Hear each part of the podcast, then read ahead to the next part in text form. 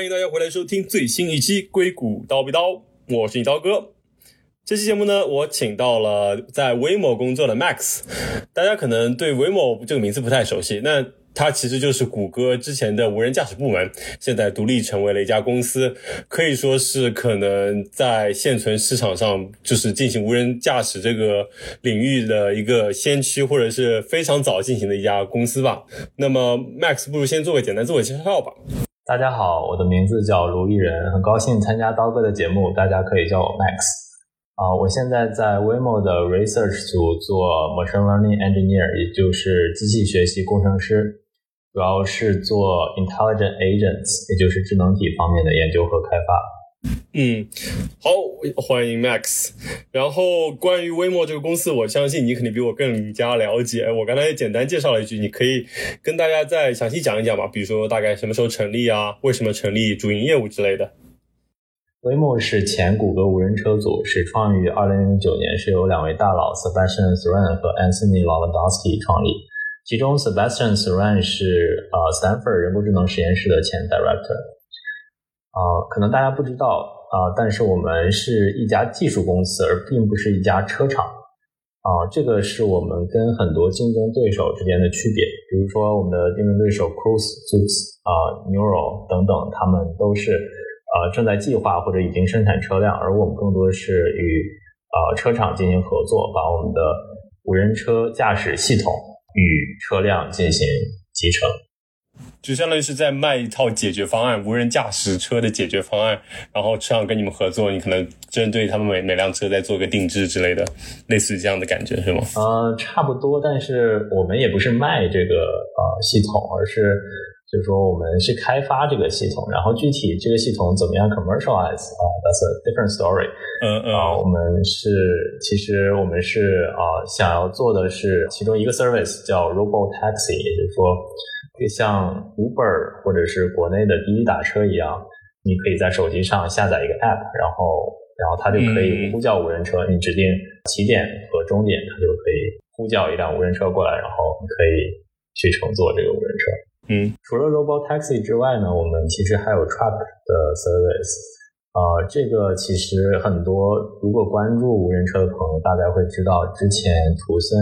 是第一家无人车上市的这样一个公司，然后他们所做的这个赛道就是 trucking 这样的一个 service，就是无人驾驶卡车。就无人驾驶卡车来，呃，相对来说它的应用场景是一个相对简单的一个应用场景，因为他们大部分的啊这个开车的环境都是在高高速公路上，这样就是会相对来说这种啊红绿灯啊，或者是啊行人啊。或者是复复杂的路况会相对来说少一些，对，嗯，对对，关于这个大感兴趣的朋友也可以听我们六十九期节目，就是讲图森的。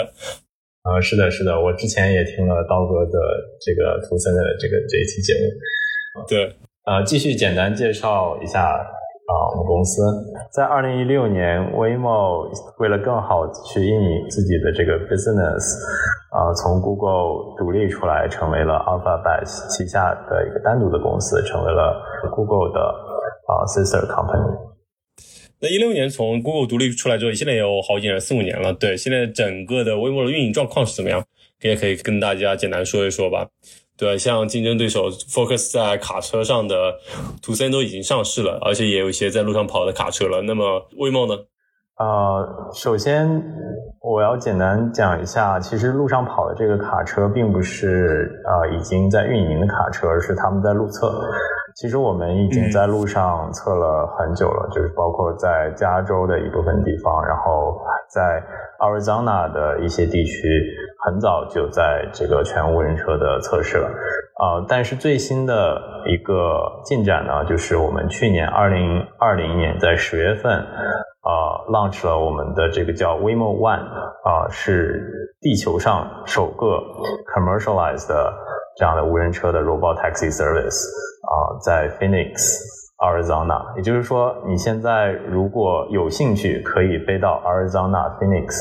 啊，然后下载我们的手机 app，然后就可以在。啊，当地体验这个无人车的这个 magical experience 了。嗯嗯，然后这这里我不得不插一句，就是我可以现场做一波那个分享，那就是我之前在 road trip 的时候就经过了 Arizona，就是今年年初的时候，就在凤凰城体验了一把就是 Waymo 的无人车驾驶。我不得不说，它的整个乘坐体验还真的非常像人类驾驶，就是如果你闭上眼睛，可能感受不出来这是一个机器在开。然后整个流程也就是跟打 Uber 一样，就是打开那个 App，然后选择你的起点和终点，然后你就打车。不过可能运营的车没有非常多，我们等了大概可能二十分钟那辆车才来。但是上了车之后，点开始，然后整辆车就运行非常的平稳。然后如果出了任何问题，那个远程的人工服务就会马上接入进来，说问我们有没有什么问题或者有需求。所以整个体验还是挺不错的。而且让我非常惊讶的是，在整个驾驶过程中，居然他还知道在等红灯的时候，在安全的情况下，从车比较多的那条道换到车比较少的那条道上。这个人让我非常的惊讶。但是我也注意到，他好像在就是中间左转车道还有 U turn 这些情况下，好像不太能处理的很好。就是好像就是有这样的选项，但是他们就没有去做。也可能是因为这两个对人类驾驶来说也是一个难点。然后我们其实打了两次车，第一次车还 OK，第二次它其实有偏离预计轨道，可能是因为当时在一个大的路口左转，对方对他来说有点太难了，于是他选择了右转，然后所以说兜了一个圈才回来。不过整体来说，就体验还是很不错的。OK，好的，嗯，这个刀哥作为我们的测试员，这个讲解非常 细致。然后他把我们这个一些弱点已经讲出来了，因为呃，我们目前的无人车来说是以 safety 优先的，就是安全优先的。呃，我们很多这些呃 corner case，我们其实 handle 的时候都是非常 conservative，非常保守。嗯。啊，所以会出现这种如果左转弯没有找到一个非常完美的这样一个计划的时候。啊，我们可能会选择一个更加保守的选择，也就是在这种情况下，我们选择右转弯。但是 overall 呢，我觉得目前来说，我我个人也之前也在 Mountain View 测试过无人车，当时是下载了手机 app，然后但是因为在 Mountain View 我们没有对外就是面向 public 这样的运营，我们只是相当于 Alphabet 内部去测试。我当时是从 Mountain View Office 打车到了啊 Waymo 的 Reals Office。当时其实是有安全员在的，但是安全员是全程只是把手放在方向盘旁边，但是没有去介入这个啊无人车的驾驶。然后当时的体验也是啊非常好的，就是感觉这辆车好像真的是是人在去再去开的，然后。这个也是，这个其实我有这个 experience，其实是在加入 Waymo 之前，然后也更加坚定了我想要加入啊 Waymo 的这样一个目标。嗯嗯嗯，对，这这就也要提一句，就是在 Arizona，就是在凤凰城的那无人车是没有安全员，就车上 literally 只有乘客，所以你看着方向盘自己在那转，其实还是一种蛮怎么说神奇的体验吧。对。然后你刚才也提到了，你就是也是因为有在加入这家公司之前有这样乘坐的体验，让你更加坚定了让你加入这家公司的一种信心。那么一开始你是有为什么会有就是想加入 Waymo 这家公司的想法呢？是因为觉得这个是人类的未来，或者怎么样？其实觉得非常感兴趣，还是说是怎样的一个动机和想法呢？呃，首先我是我觉得主要我加入这家公司的。最大的 motivation 是个人兴趣和热情。不同于很多大厂的其他软件工程师，然后我的本科是主修 CS 和 software engineering，然后研究生主修的是 robotics，focus 在 AI 和 machine learning。所以我在 Google 的 work 当时是在 Google Assistant 组，也就是啊 Google 的智能语音助手，是 Siri 跟 Amazon Alexa 的直接竞争对手。嗯，然后我当时是做一些呃 user behavior modeling、language understanding 和一些 feature 开发。从外在的视角看，其实这些语音助手也可以认为被被认为为 AI 或者 robotics 的一个 software，但实际上目前的 NLU 还不能达到有逻辑性的自然语言对话。啊，而做产品更多的是需要 high precision 的回答，因此很多听起来非常酷炫的功能，其实是都是通过 engineering 的方法实现。比如说前几年 Google I/O 上面 launch 的 Google Assistant 打电话预约理发和餐厅座位这个功能。嗯，所以之前我的组从事的工作并不能直接接触到 robotics AI 的核心技术和算法。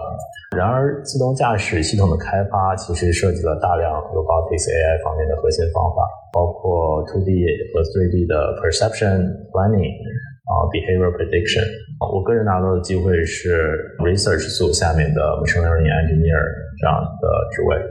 啊，做 api ai research，也就是把前沿的机器学习 AI 方法应用在无人车领域，解决具有 impact 的问题。很多时候也会创造一些新的。ML AI 的方法去解决之前无人车领域未被解决的问题啊，所以这个路其实非常符合我的背景和兴趣所在，所以我很自然而然的就选择了这个机会。嗯嗯嗯，那当时从就是 Google 跳到 Waymo，有没有一些什么担忧吗？就是可能会觉得，比如说加班会可能会更多一点，或者说之类的一些其他的担忧。这是个好问题，嗯，其实我觉得从 Google 跳到 Waymo 的话，可能最主要的担忧啊，当然 work-life balance 是一方面，但最主要担忧可能是说 Waymo 这家公司上市的 timeline 是怎么样？因为从一个 Google engineer 的视角来说，Waymo 的 compensation 来说，并不能算是比 Google 高很多，更多的是它的 work 呃更有意思一些。然后可能 peer 会水平稍微强一点点，但是其实它是一个 high risk 的这样一个机会，因为你不太确定你的拿到的这个股票到底什么时候可以兑现，有可能比如说很快就可以兑现，也有可能比如说五年或者十年才会兑现，所以从这个角度来说是一个呃高风险的这样一个机会。当然，从 work-life balance 的角度来说呢，这个也是一一部分人也会有这样的 concern。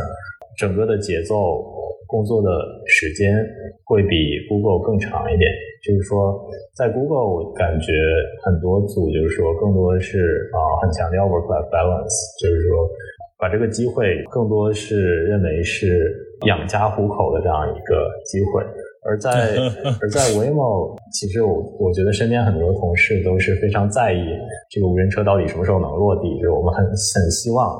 尽快的解决无人车这个问题，所以大家相对来说更加 motivated 啊，所以自然而然的我们的这个工作时长会相对来说多一点，就是很多时候，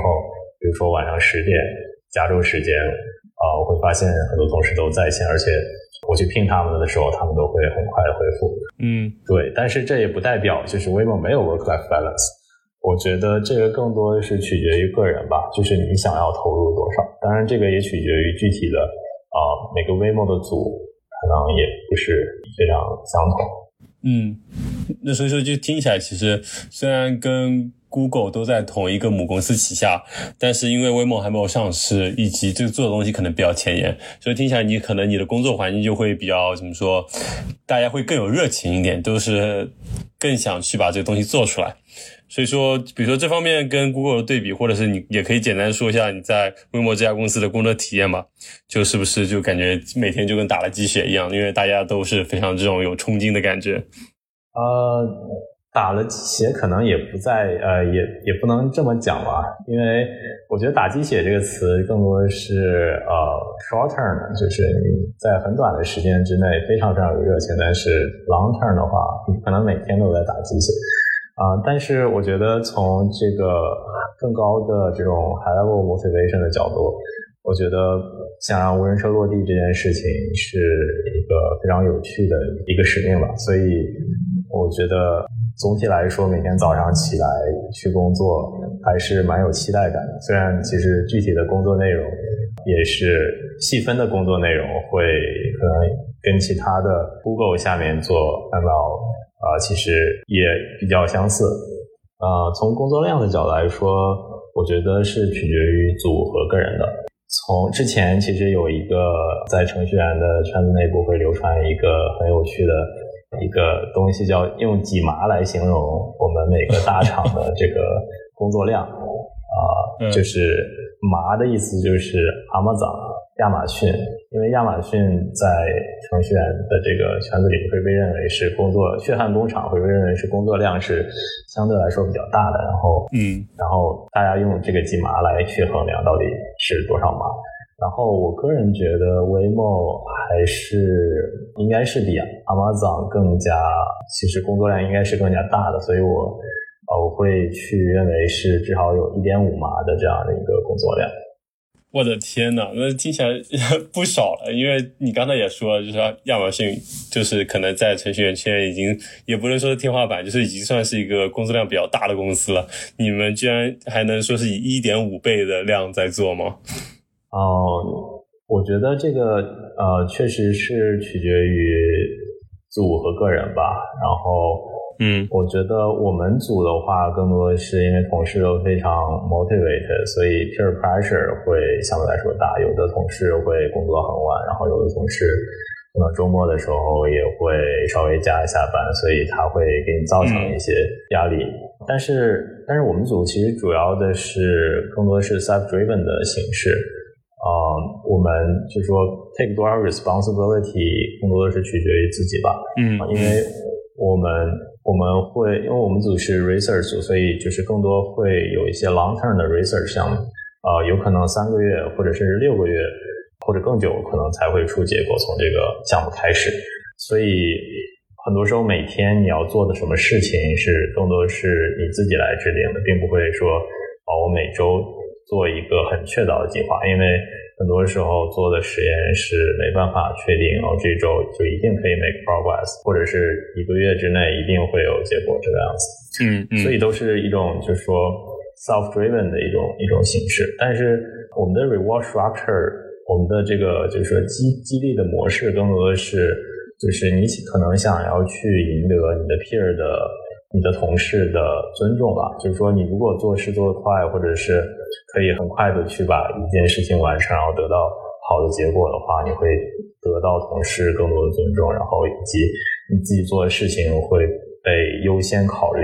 反之的话，如果你做的事情很慢，或者你非常不靠谱的话，你可能会你聘别人或者 email 别人的话，别人会觉得，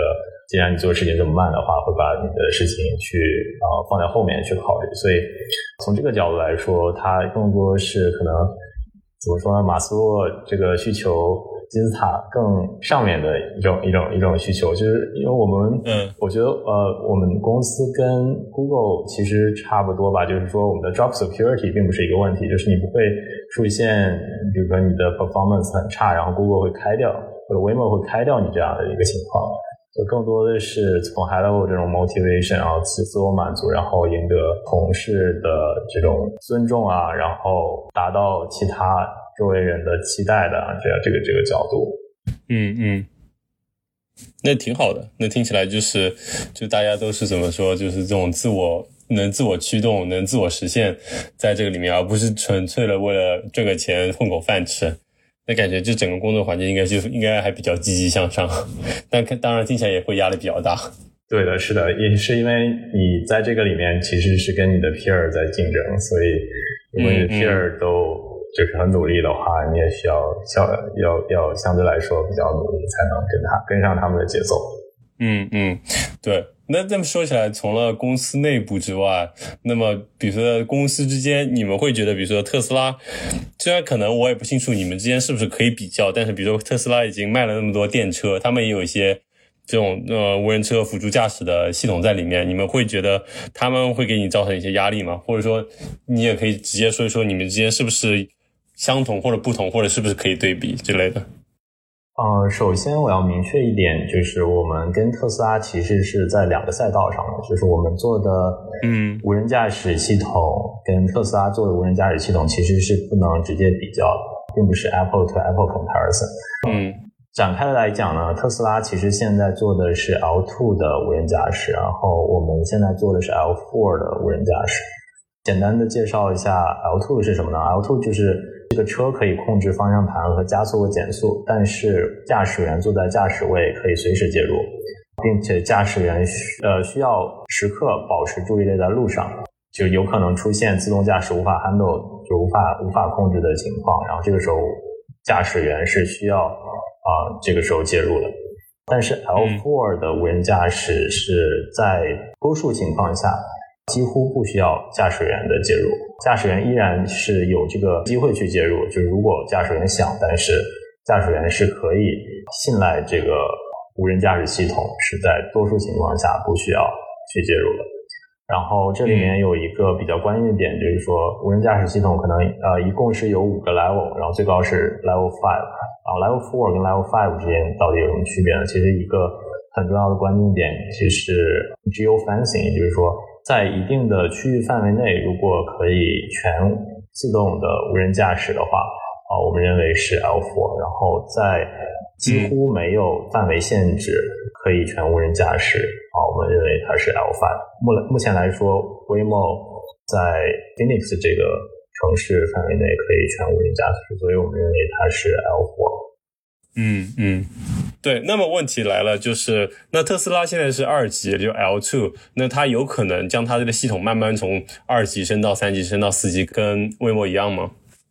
从可能和不可能的角度来讲，那显然是可能的，对吧？因为我们在阿尔桑那已经开始全无人车的运营，所以无人车这个方案是可行的，至少在这种就是比较空旷、比较简单的这个条件下是可行的。我们其实已经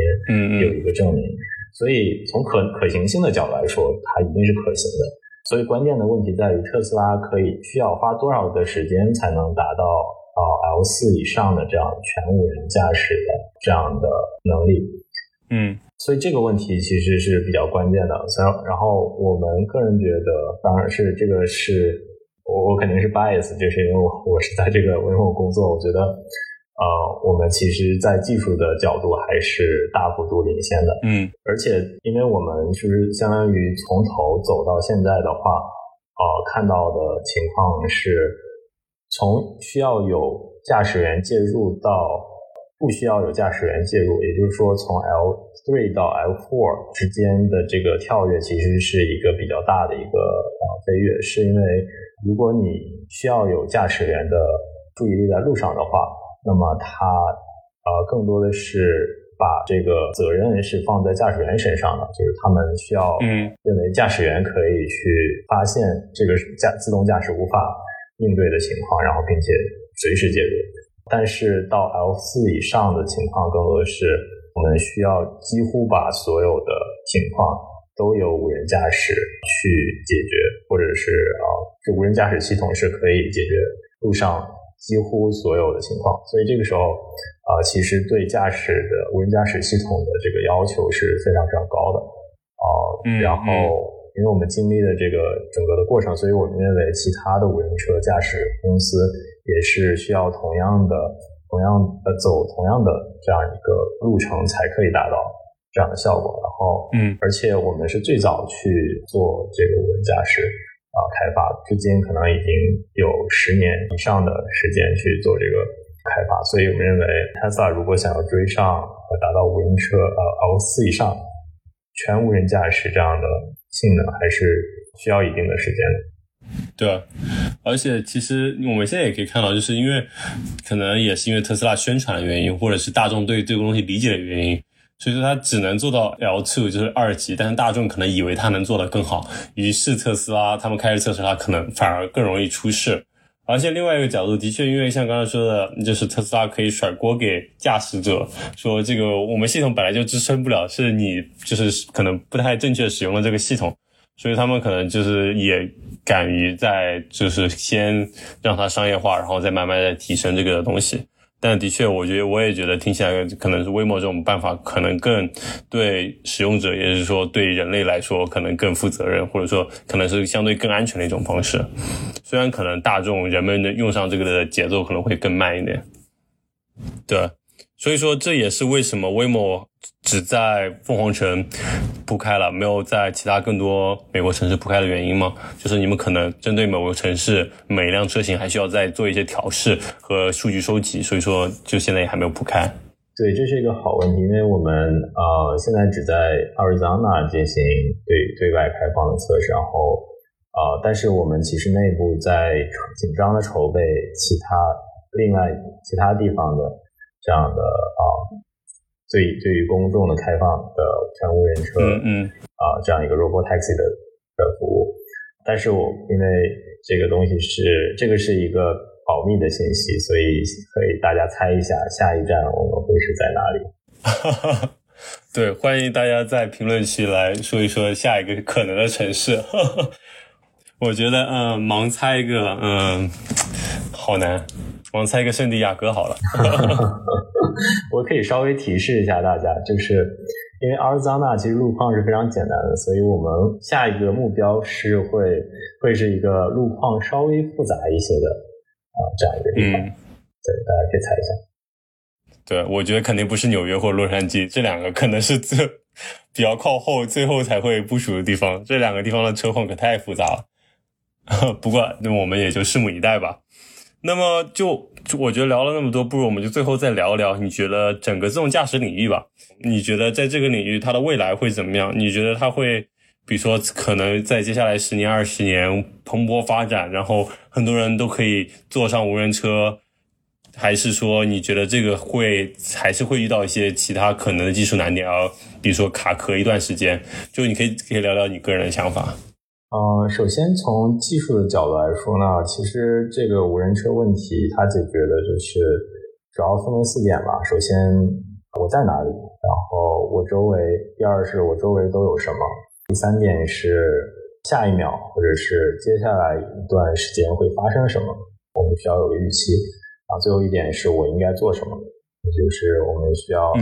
每时每刻的去判断、去计划，然后现在下一步要去做的是是什么。然后其实每一点它都有相应自己的难点要去解决。从技术的角度来说，很多都是目前来说都是一个开放性的问题。然后我个人觉得，从技术的角度来说，我们啊有一个。很关键的技术难题叫 domain adaptation，翻译成中文就叫领域适应。实际上，它是一个非常简单的一个概念，就是说我们在一部分地区或者情况啊收集到的数据，然后我们把我们的系统去通过这些数据尝试去优化，然后我们认为在这些场景下面是安全的。但是它可能不会直接的去应用在另外的一些场景，比如说不同的天气情况，会不会下雪啊，然后或者是某些地方会下雨啊，像阿尔桑那或者 California 这样的天气，就是每全年大部分时间都是晴天。但事实上，在美国或者是全球其他的地区，很多地方都是冬天会下很大的雪，然后路上可能会有积雪，甚至结冰啊，然后会有。很多不一样的路况，就是在不同的美国不同的地区啊，或者不同国家，其实它的路况，然后交通规则，然后上面的交通的标志啊，都是不一样。所以在这种不同的场景环境下面，我们如何去适应，这是一个这是一个非常难的问题。然后还有一个比较难的问题叫 long tail problem 长尾问题，这个其实跟前面的问题。是啊，类似的，但是它更多是在于强调的在于，其实我们出现事故的情况更多是没有见过的一些情况，比如说我们的 perception system，我们是我们的呃视觉这样的一个系统，它是可以检测到周围行人的存在，但是如果行人拿着一块板子走在路上，然后这个板子正好把行人遮住了，然后他如果只露了一个脚的话。这个其实是一个比较难以去检测的这样一个例子。还有的情况是在高速公路上可能会有一些杂物啊出现在路上，然后这个时候无人车会不会知道这个杂物？会不会啊？如果直接从杂物上面开过去、行驶过去，会不会对无人车驾驶造成造成问题？如果这个杂物之前没有见过的话，那无人车到底应该是怎么样反应？嗯，类似于这项这样的情况数不胜数。所以这些是我们需要在啊实际的系统中要去设计出这样的解决方案，去解决这些之前没有见过的情况。嗯，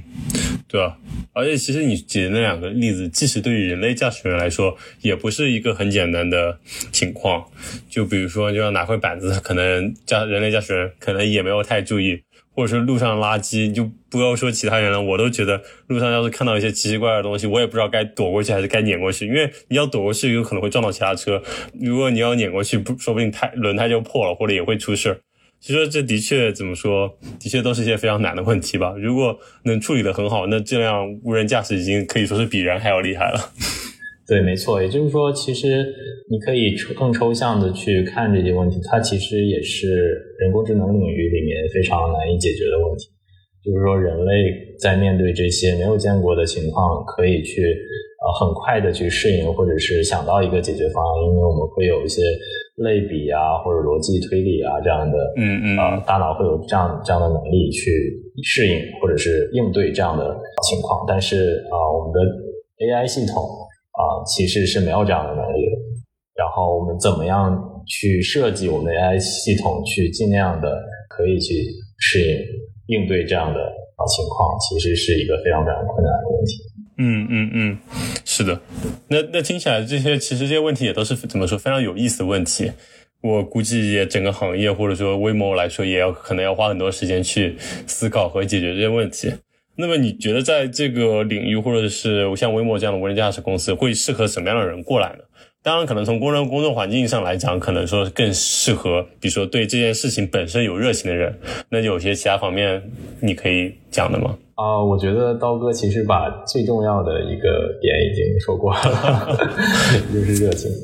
啊，首先什么样什么样的人适合来这个领域？我觉得，I suppose 这个问题是面向技术和非技术的岗位。觉得可能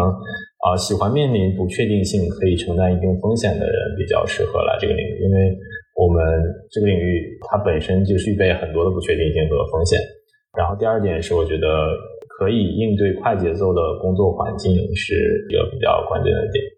啊，然后最后一点呢，我觉得就是最重要的一点，对 AI robotics 啊 machine learning 的领域发展有热情，喜欢前沿的技术啊，然后更重要的是有把科幻变成现实的热情。嗯嗯，对，是的，我觉得也是。其实你跟那个之前我在主持人的朋友凯提到也类似，就是总的来说，就是你说的那些点。所以说，就是对这个行业有热情，然后能适应这种快节奏，然后能面对不确定性。对，所以说也欢迎，如果听众朋友们有对这个领域感兴趣的朋友，也可以加入来试一试。